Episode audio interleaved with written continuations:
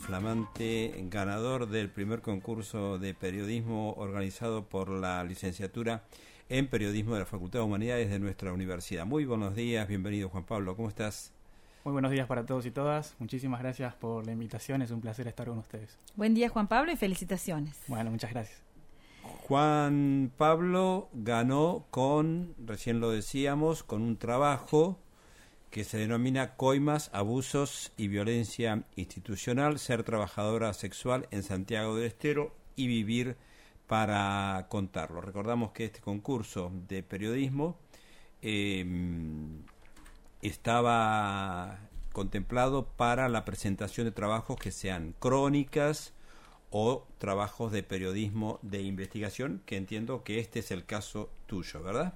Sí, sí, es una investigación periodística que por ahí combina un poco el recurso de la crónica, eh, mete entrevistas, eh, es un laburo bastante extenso, que era para una materia de acá de la universidad del año pasado, de la licenciatura en periodismo, eh, periodismo de investigación, es un laburo que me llevó, llevó unos tres meses aproximadamente y que para este concurso lo pude pulir un poco más, pude ampliar un poco más, cosas que en aquel momento había omitido corroborar algunas cosas que cambiaron, muy pocas cambiaron en cuanto al tratamiento del trabajo sexual, eh, pero bueno, algunas cositas pude, pude cambiar que, que están buenos para, para su realidad. ¿no?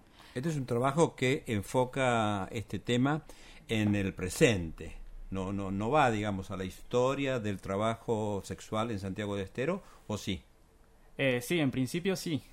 Por eso también usé un poco el recurso de la crónica para ir contando cómo cambiaron las cosas eh, era más que nada vinculado a lo que pasaba con las trabajadoras sexuales, mujeres cis y mujeres trans de acá de Santiago del Estero, y los vínculos que tenían con la policía.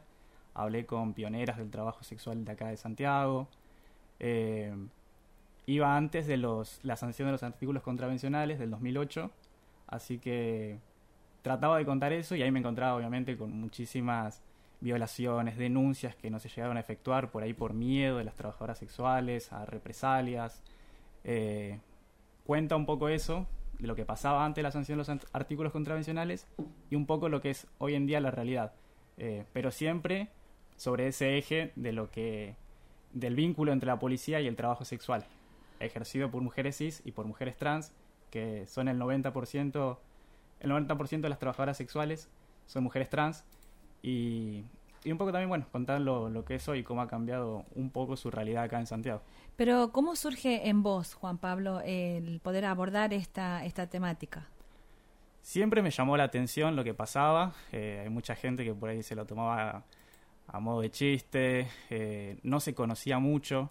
Me parecía que era un tema eh, poco frecuente en los medios y más que nada acá en Santiago. Yo en ese momento estaba en Buenos Aires y, y allá sí se podían leer cosas. Me puse a investigar y vi que acá en Santiago no había tantos. Eh, por ahí me fijaba en notas de los principales medios de acá y, lo abordaban de, de, manera que para mí no era adecuada.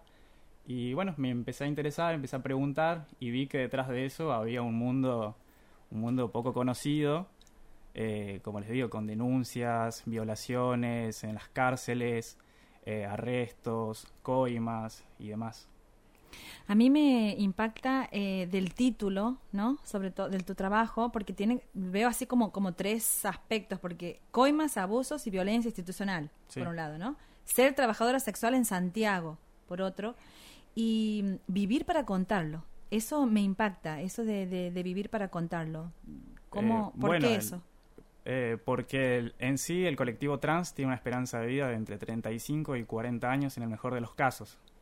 Eh, en este año, en septiembre, hasta septiembre de este año hubo ocho travesticidios y, generalmente son eh, por transodio, mismo también en el trabajo sexual, por qué yo, venganza por ahí quizás.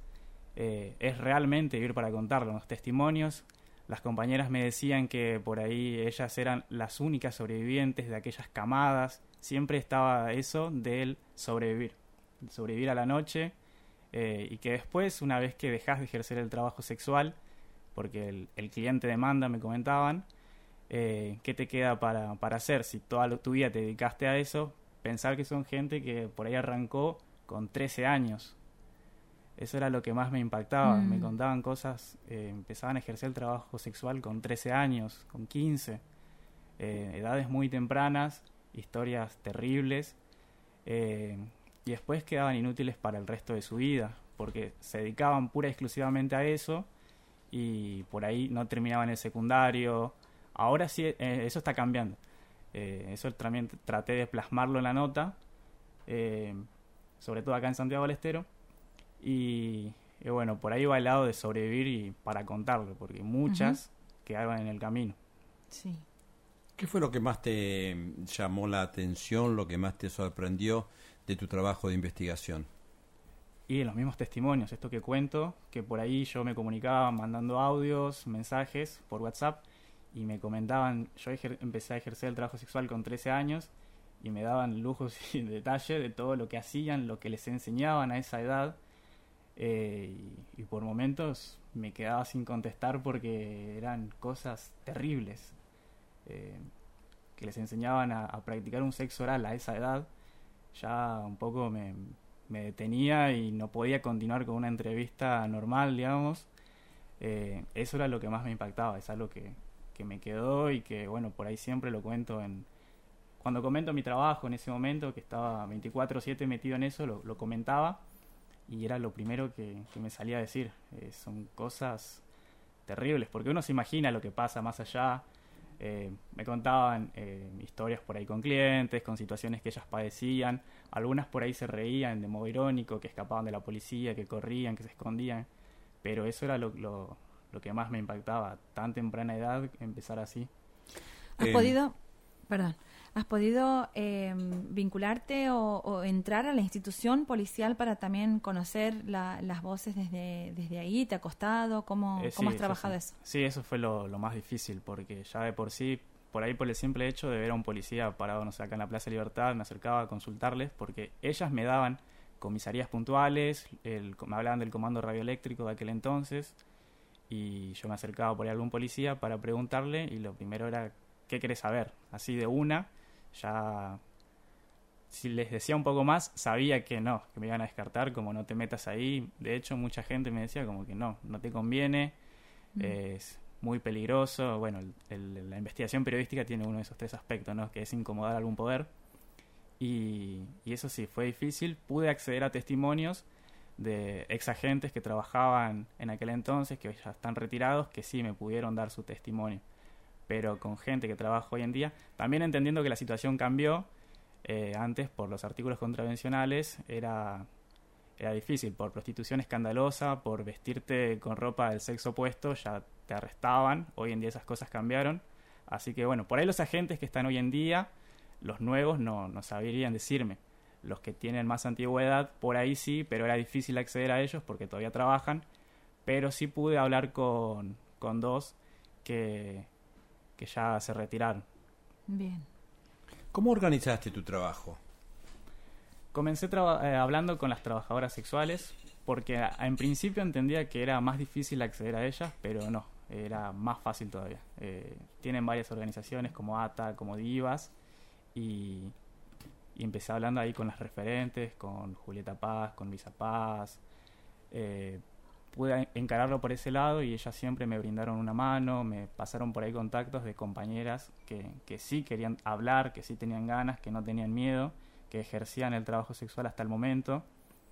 Eh, empecé por ahí y empecé a darme cuenta de, de todas estas cosas que pasaban y cuando tuve todo ese material encaré por el lado de la policía, obviamente me iba eh, viendo los contextos, buscando más información, organizándome de esa manera y también fui a la marcha del orgullo del año pasado. Eh, me encontré ahí con dos realidades que, las cuento en la nota, que por un lado estaba esa- lo que es esa fiesta con música, con plumas, con glitter, demás. Y después cuando me iba por- para mi casa pasé por la avenida Solís y se veían a otras trabajadoras sexuales ya trabajando, que no sé si habrán ido a la fiesta o no, entendiendo que bueno, que la fiesta por ahí no es para todas, sino que hay que llevar el pan a la mesa, ¿no? Que hay otras que estaban trabajando Sí. en, lugar de ir a la fiesta. Juan Pablo, eh, ¿dónde trabajas? Como para conocerte un poco más y, y si este tipo de contenidos va a tener continuidad en, en tus trabajos. Eh, no, por el momento no estoy trabajando. Estuve en un, equipo de fútbol femenino hasta hace poco, siempre vinculado al fútbol femenino, ¿Ah, al sí? deporte femenino. Tuve una página también hace relativamente poco donde contaba historias de deportistas santiagueñas. Eh, Ah, mira qué bueno. por el momento no.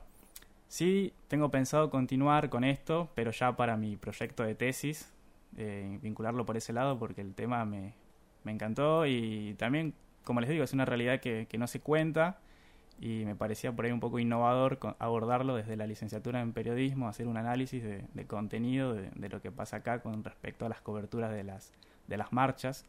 Eh, ahora sí viene la número 15, que es el 12 de noviembre. ¿Vos en qué año de la carrera de licenciatura en periodismo estás? Eh, en el último, el cuatrimestre pasado, terminé. Ya estoy en condiciones de, Tesista. de hacer la tesis. Y venís de... eh, ¿De qué escuela de periodismo? Yo soy de Buenos Aires. Eh, Ajá. Estudié allá en TEA y Deportea. Casi toda mi familia es santiagueña, no es que caí acá de la nada. Eh, soy de allá de Deportea, técnico superior en periodismo deportivo, pero, pero bueno, ese es el título nomás, ¿no? Soy periodista. ¿Y hace cuánto que estás en Santiago? Hace un año, casi Ah, un año exacto. poquito. Sí, eh, iba a ser la, la carrera presencial porque me anoté en el 2020, pero bueno, Ajá. pandemia y cuarentena de por medio me vi obligado a volver, pero si no ya, ya hubiera estado hace un poquito más acá. Bien. Pero has cursado entonces desde la virtualidad, Sí, desde sí, allá. sí, a distancia, todo a distancia. distancia. Este trabajo sí tuve la, la oportunidad de poder venir y hacerlo acá presencial y, y poder charlar con, con las compañeras.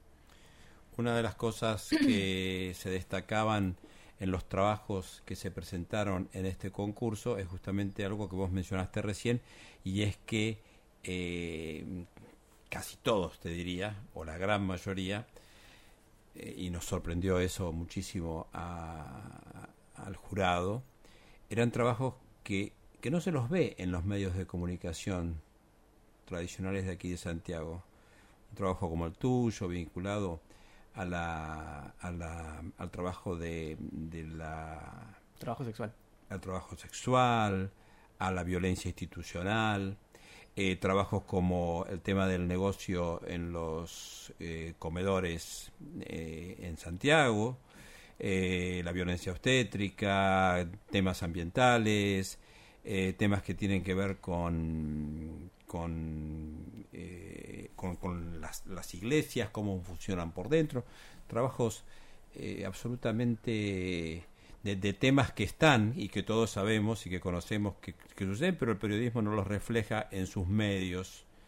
Eh, ¿Qué te provoca eso? Eh, ¿qué, ¿Qué opinas?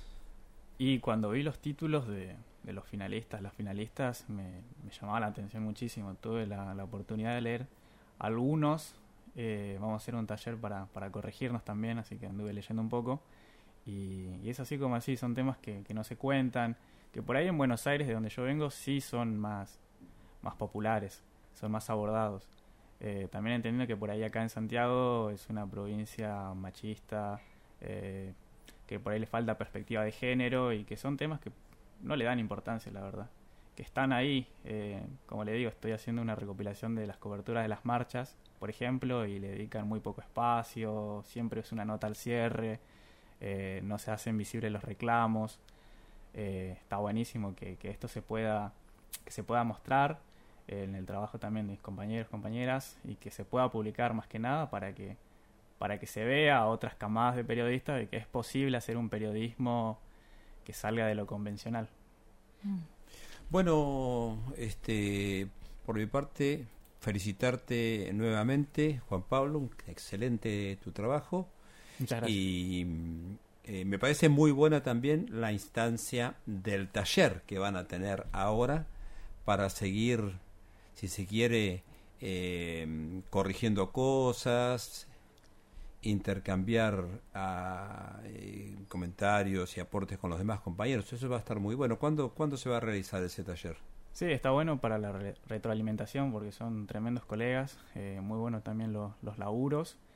Eh, tengo entendido que la semana que- eh, esta semana, el 6, me parece que, que ya arrancamos con, con el taller para, para editarnos. Bueno, vamos a mencionar a quienes también han sido ganadores. Nicolás Adet Larcher, nuestro compañero, ahí en la categoría abierta. También eh, finalistas han sido Paula Pintaudi y Sheila Cáceres.